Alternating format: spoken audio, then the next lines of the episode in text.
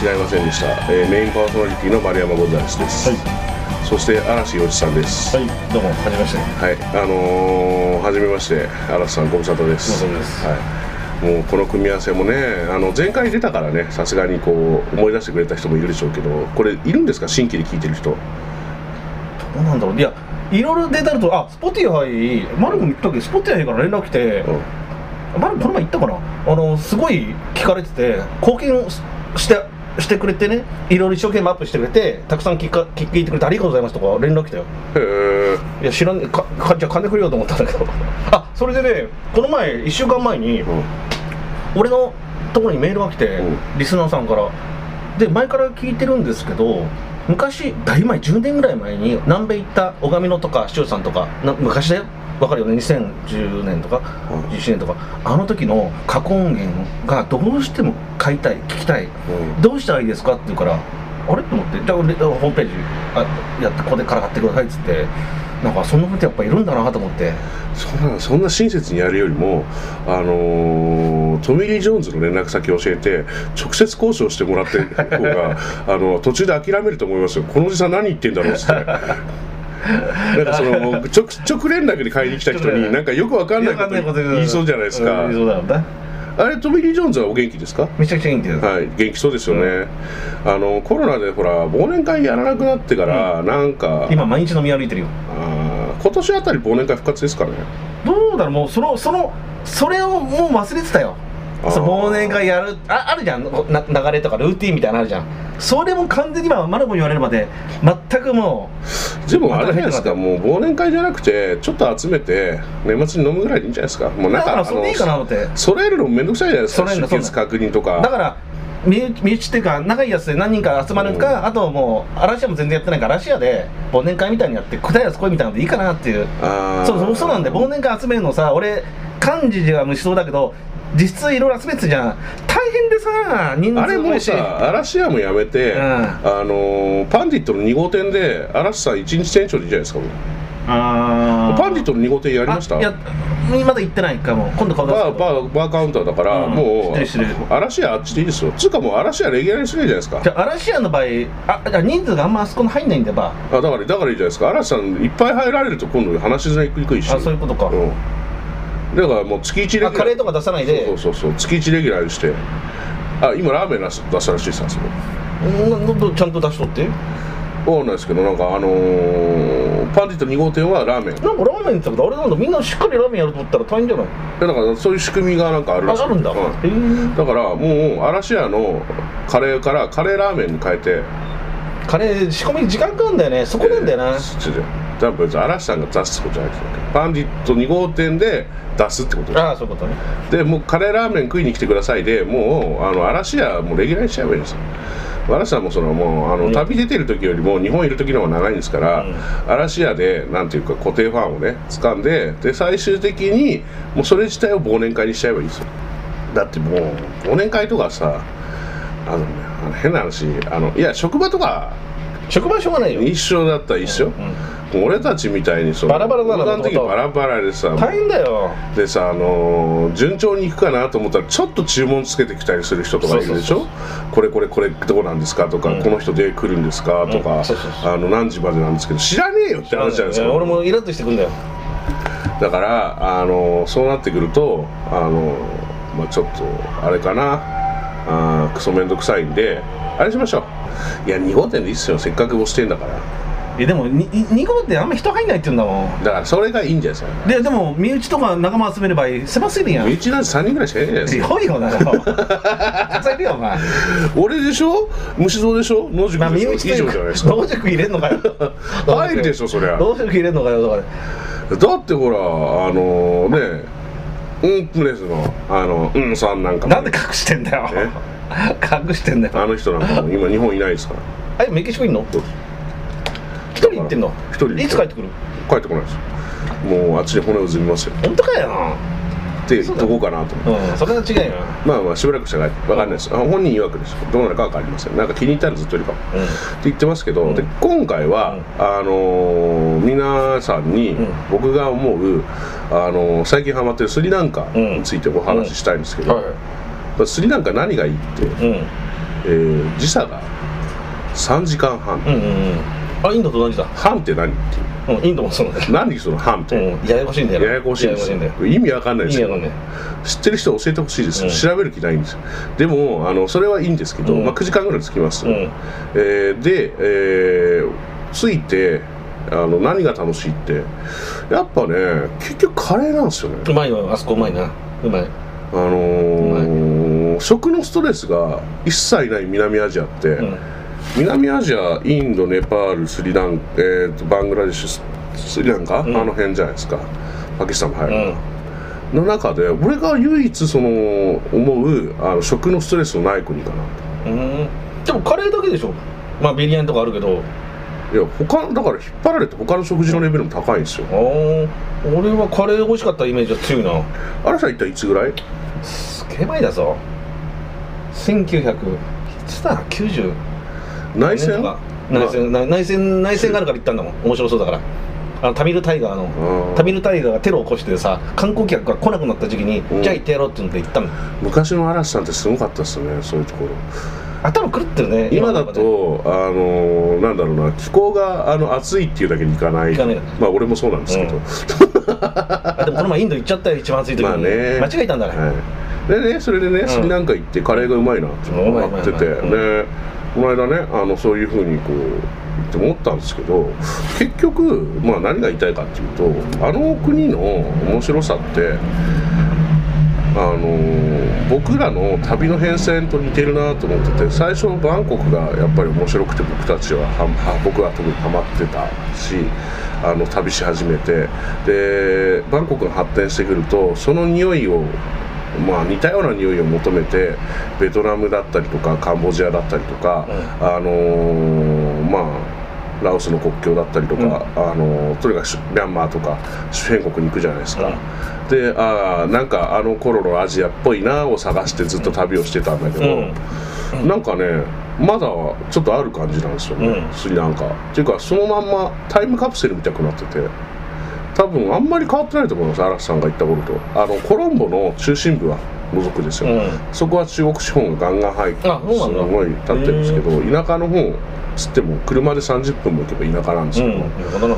うん、でそういう、まあ、高速道路がねあのきちんと通ってるんである程度までは。でそれを通ってちょっと郊外というか外出ると、もういい感じの田舎になるんで、うん。なんかねあの昔のアジアがん。あって好きなんですよね。あの特にその山も海もいいんですけど、うん。あのまあ山沿いの都市部というか町行くとそういうのが結構あなんだろうなこう。キャンディーとか？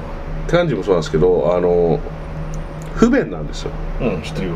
観光地で久しぶりに不便っていうのを味わうって、去年だな。なんか悪くないなっていう、最近なくないですか？あんま。ああそうだね。観光客が多いところで不便はかなり減ったねラオスがまだ不便？あでも俺国境っラオス国境までしかうん。国境の町しか行かない。だから俺あのちゃんとあそうこれ。だから俺ラオスまで2回なんですよ。ラオスのいわゆる観光行ったことないやだから国境の町とかあの辺？え？ビンちゃんとか行ったことないの？だからあっちも入んないんですよ全然。若い時から？うん。あのあ国境でうろうろするのが好きだったからほら陸路で国境入ってであっちでもうあ町行かないずに。そうそうそう。えなんかほら変な話あのあんまりの魅力感じなかった。あのでも今なんかみんな行くじゃないですか。でもむか今そうだね。昔だからね行った。ので昔よかったよ。あのイン独特あれでのも最近行かないでしょ。だからまたちょっと見たいなと思って。ますよねまあ俺もそれ思あってて。れ写真とかいろいろ YouTube とか見たら、うん。えって感じだよ。引く感じ、いえどんな感じ？やでもどこでもあるようなちゃんとした何でも分かって何でも揃っちゃってる。あのプノンペンのなんとか通りみたいな、はいはいはい。あの資本が入ってきてちょっと俺が求めてるのそこじゃないっていう状態。そそうなっちゃうじゃん自然に。まあねでもそれで言ったら俺なんか本当に国境とかあのそういうの国境の街しか行ってないから、それだから行ってるか行ってないかで言って行ってるけど、うん。でもじゃあ味わってるかって言ったら味わってないじゃないですか、うん。まあそれはいいんですけどそういうとにかくあのそういう不便さが程よく残ってるっていうのがあって、あと変なミラクル起きて、まあ、ここは本番なんですけど、うん。あのブッダがあの仏様があ3回か何回行ったとされてるんですよ、うんうん。唯一唯一じゃないか行った外国がスリランカだみたいになってて、でそこがあのなんだっけ。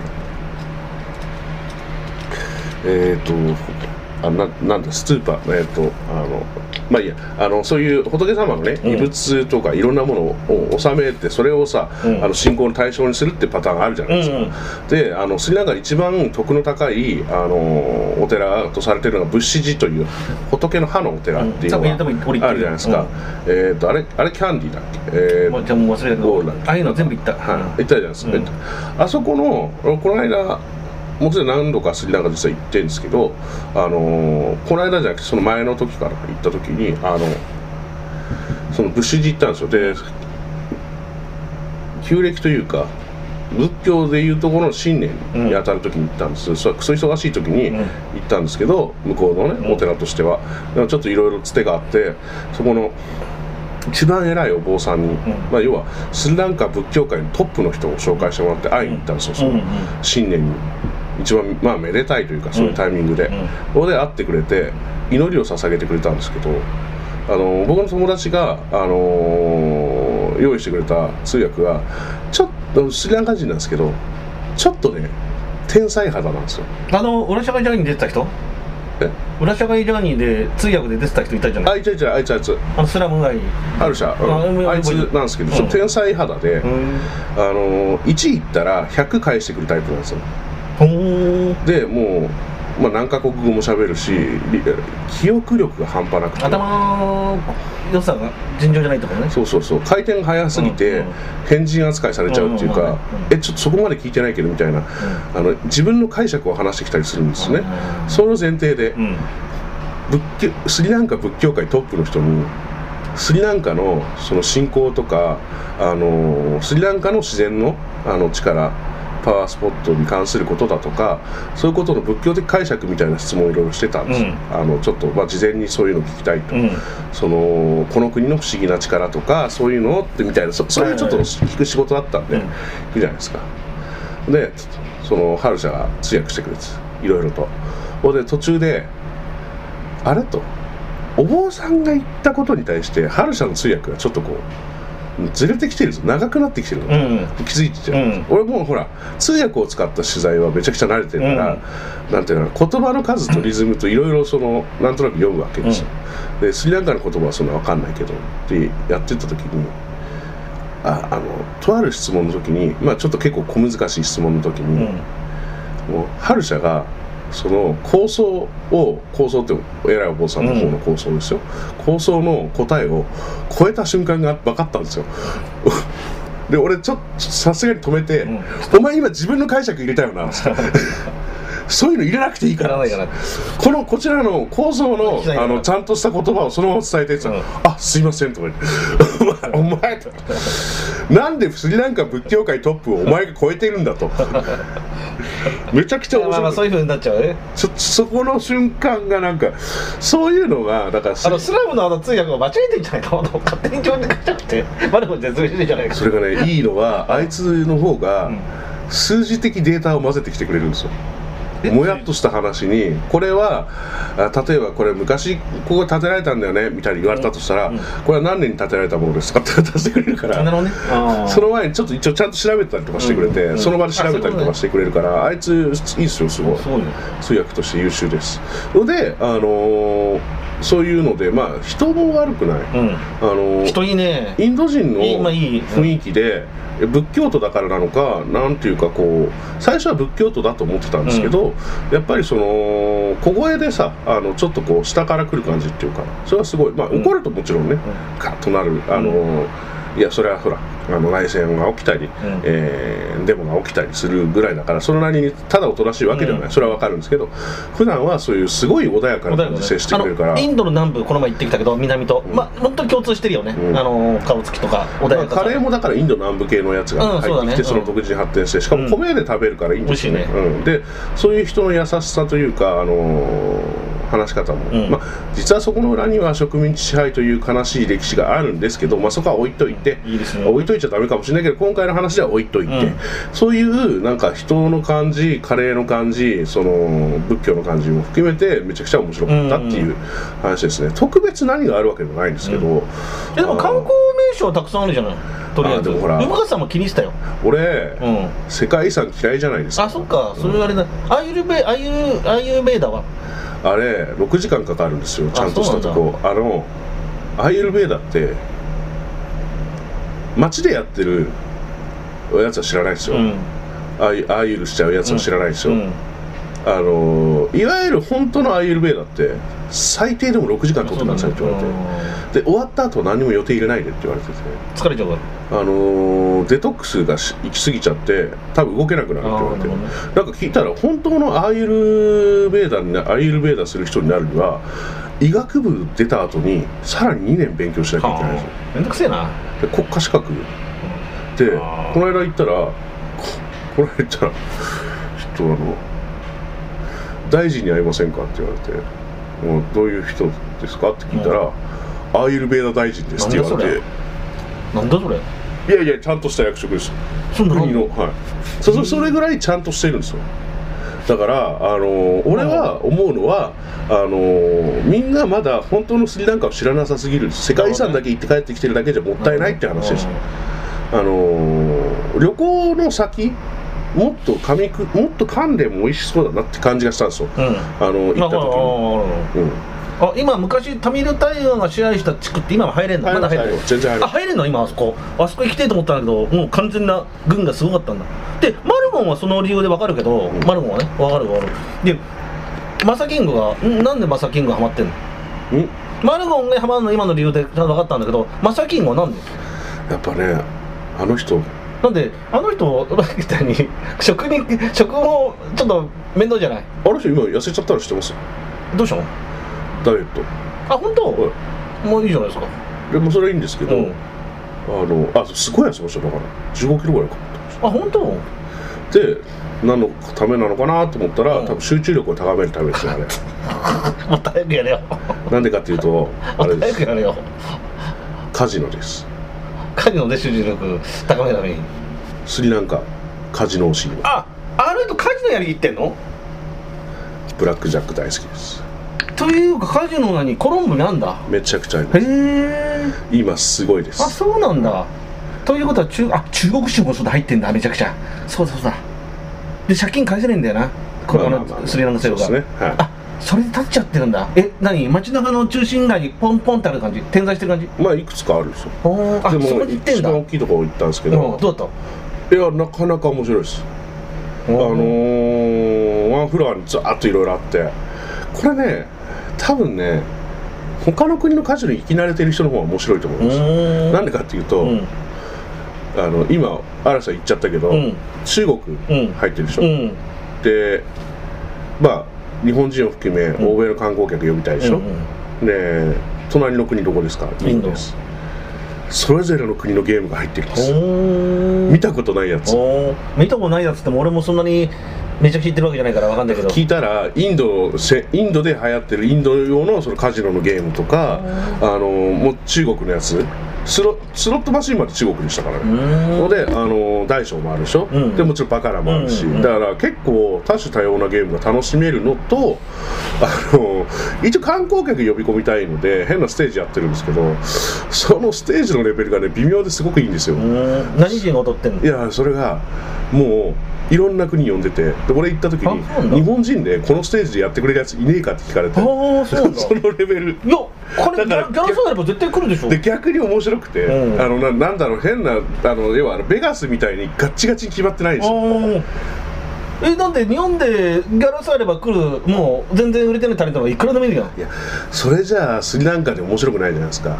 俺はなんかもっとアンダーグラウンドのアイドルとかで攻めたいですよ。誰だよそれ。いやよくわかんないですけどなんかあのー変ななんか攻めた感じで歌って踊ってしてるようなああ地下アイドルみたそいうな。そうそうでちょっとパフォーマンスがやべえやつとか出し出てほしいなとか思ったりとかしたんですけどそれぐらいなんかもちろん厳密な部分はあるんですよ。お金扱うから、うん。だけどゆるさと厳密さがすごい混ざり合ってて最高にカジカジノをしながらそのステージがあって見れる休憩所みたいなのがあってあそれが椅子みたいなってそこから見れるの？それが、あのー休憩所じゃなくてカジノの横でチッとこうあそういう感じで見るのなんですけどカジそのゲームしてるところにそのダンサーとか降りてきてわーって回ったりとかおねーするんですよ。あとレストランがまた同じフロアの壁とか何もないですよ、うん。手すりがちょっとあるだけのところにバーとレストランがあって、うん。バーから酒は持っていけないんだけどあのゲームしてるところに先に持ってきて酒屋を持ってきてくれるんです。でレストランあるんですけど、まあ、そこからの飯は持ち出しできるのはまあでもあのとりあえずそのレストランあるんですよそこのカレーが一流ホテルがやってるだけあって。ああのスリランカでもトップのホテルが運営してるんですだからケータリングというかそこに置いてあるビュッフェです。食べ放題なんです飯が。えーとじゃあ入場料みたいないくらなの？あまあまあそれ早いです。でその カレーのカレーの話がまだ終わってなだからそのうん。一流ホテルが作ってるケータリングが食べ放題なんです。めっちゃいいじゃん。で何種類もあるんですよ。カレーだけで。でしかもこれ食べたいあれ食べたいって言うとうん。腹減ってきたな。作って持ってきてくれるんですよ。え誰に？植えたみたいのに？そうそう。あのだからメニューにないやつビュッフェにしたりないああやつそういうことか。ほんで、あのー食べさせてくれる上にあのー今言った入場料。まあ入場料特になんか、あのー現地人はダメです。入らないですけど、あの一応付き添いの場合は入れます。現地人はねあの外国人の付き添い外国人はそのまま入れるんですけどパスポート入れるんですが。パスポート見せてい。くら払うの、はい、は払わなくていいですよ。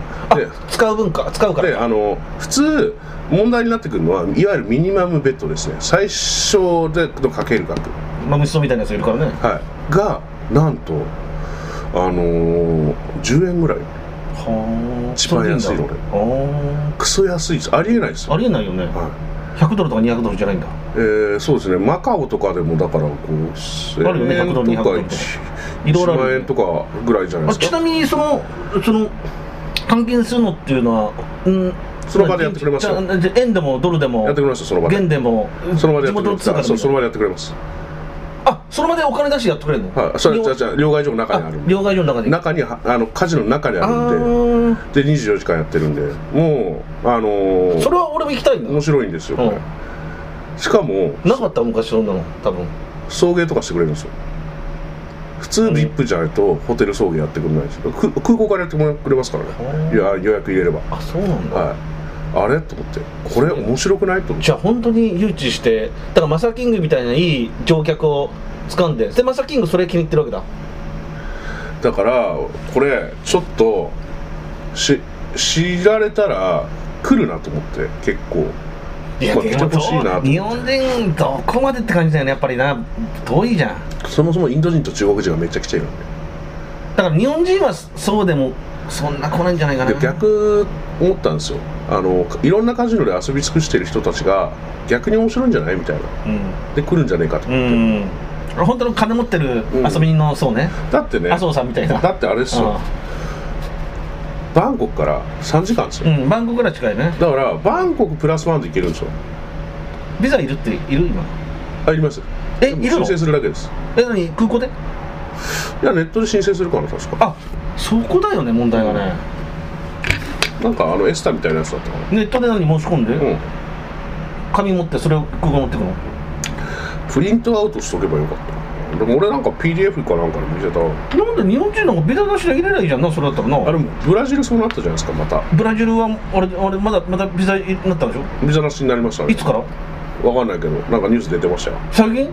あのコロナでコロナ終わってかせだからら先週のニュースで出たとええ。ちゃんとチェックした方がいいです。っっていうかしばらく行かないししばらく行かないか嵐さんらもブラジルに住むんで。うんしばらく行かないから。シェラスコ食いたいって言ってたんで。うん。嵐さんでもそろそろブラジル行かないですか？行きたいけどいや住まないですかもう。住ま日本捨てて。住むの嫌だ。もう日本捨てて住みましょうよ。怖い。いや住みたくないよ、えー。遊びたくないけど怖いんだもん。そうなんですか、うんでもなんか田舎の方だと良さそうじゃないですか。いや田舎も怖いもん。アマゾンとか住みじゃないですか。アマゾン怖いもん。あ話変わるけどその確か今日今日ぐらいからベトナムって15日までさビザ免除だったじゃない、はい。あれ今日から確か45日なんじゃないかな。おー往復が多いからね今ね。確か。いやまだ確認してないよ、うん。本当だけど俺調べたらあの在えーベトナム大使館あの在日ベトナム大使館で調べたら日本人は8月15日ぐらいから15から45ああ俺すごく今感動してるんですけど、うん。最近俺あの草加のところでさあの鍛えられてさい。ろいろやってたんだなって改めて思ったんですけど、あの裏社会ジャーニーって不確かな情報を発信すると草加が止めに入ってきて「ちょっと待って」っつって「それ本当に?」とか言って今だと全部それですあソースはとか、あのちゃんとエビデンスあるとかっていろいろ言われるんですよ、うん。こういうふわっとした情報を適当に発信できるのブラックロードらしくていいですよね。もうふわっとしまくることずっと言ってるからな。あれ言ってましたっけ？ニュースで出てましたよ。ぼやっとしたこれ。はこれですよでもベトナムとブラジルはそうだと思うよ。でまあまあそれもわ多分でもほら間違いでも怒るやついないからね。気になった人は調べりゃいい。そうそうそうそうそうそう。うちあの言っときますよ。報道番組でも何にもないですからね。今さらそんなやついないよ。おおじさんのダ話ですわ揉めてるやついないだろ。ブラックロードはそれブラックロードポッドキャストが言ったから間違えてないよっていう苦情はないよ。なんか昔なんかさすごいしつこく苦情送ってくる人とかなんか俺たちにあのなんだっけほらに 20, 20年10年以上前に、うん。とかになんかほらポッドキャストブームだったじゃないですか。あの少し。ああまあまああの時になんかめっちゃヘビーに聞いてる人たちから、俺とか、うん。嵐さんとか特に俺とか、うん。消えまお前このままじゃ消えるぞみたいな。お前のトークでは通用しない消えるぞってすごいすごいなんか苦情来てもう忘れてるかもしれないですけど、うん。めっちゃ苦情来てて、うん、え？ネットで、ん。ああメールで？そう。いやめっちゃなんかトークが下手だとかなんかトークの回しが下手だとかあのーすごいその辛辣なこと書いて送ってきた人がいてうん。な何かいたんですけどうん。何かちょ一人かな一人が粘着してるのかね全部それだけで今生きてますからね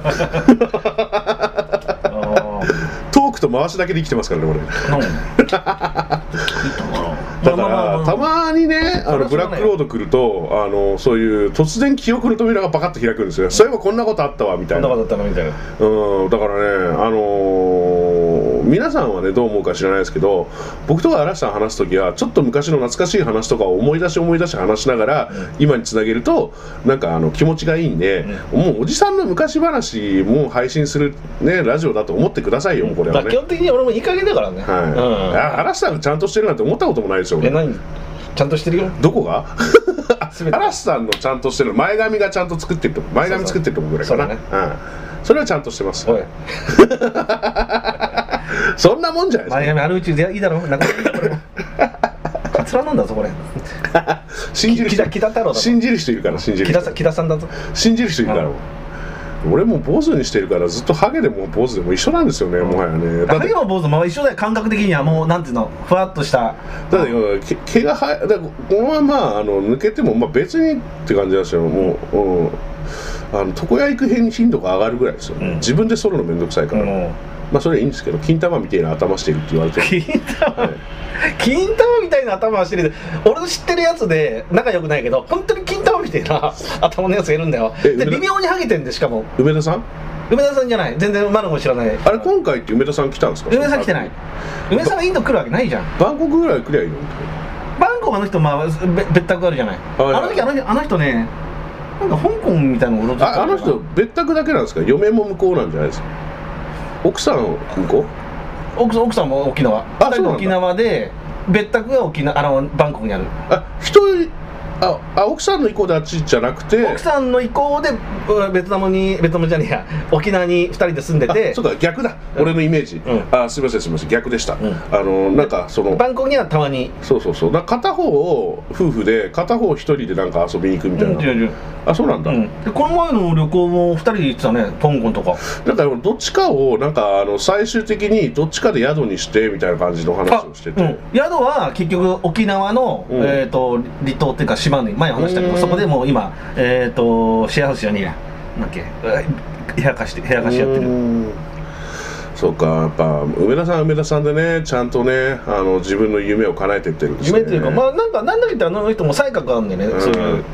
まさか最後にね梅田さん梅田さんよく聞いてくれてるじゃないですか、うん。最後の最後でいきなり自分の名前出てきてねあのいじられると思ってなかったです聞いてんのかな？最近たまに連絡するけど聞いてないんじゃないの？あー。あなんかあの人まあそれは全然わかんない。聞いてるかもしれない。あの一応こう聞いてるかどうか確認チェックであの誰誰の名前呼ぶの最後？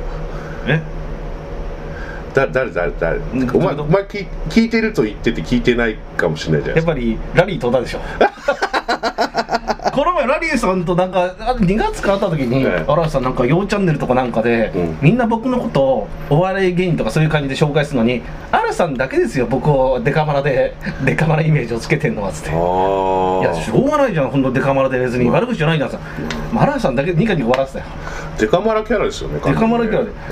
それ言うの荒橋さんだけだよとか言って、だってまああのー、虚婚的なイメージですよね。だからラリーさんが言うんじゃないラリーさんもいつもあらブラックロード面白いね。ブラック聞いてるって言ってたけどそれは本当かどうか。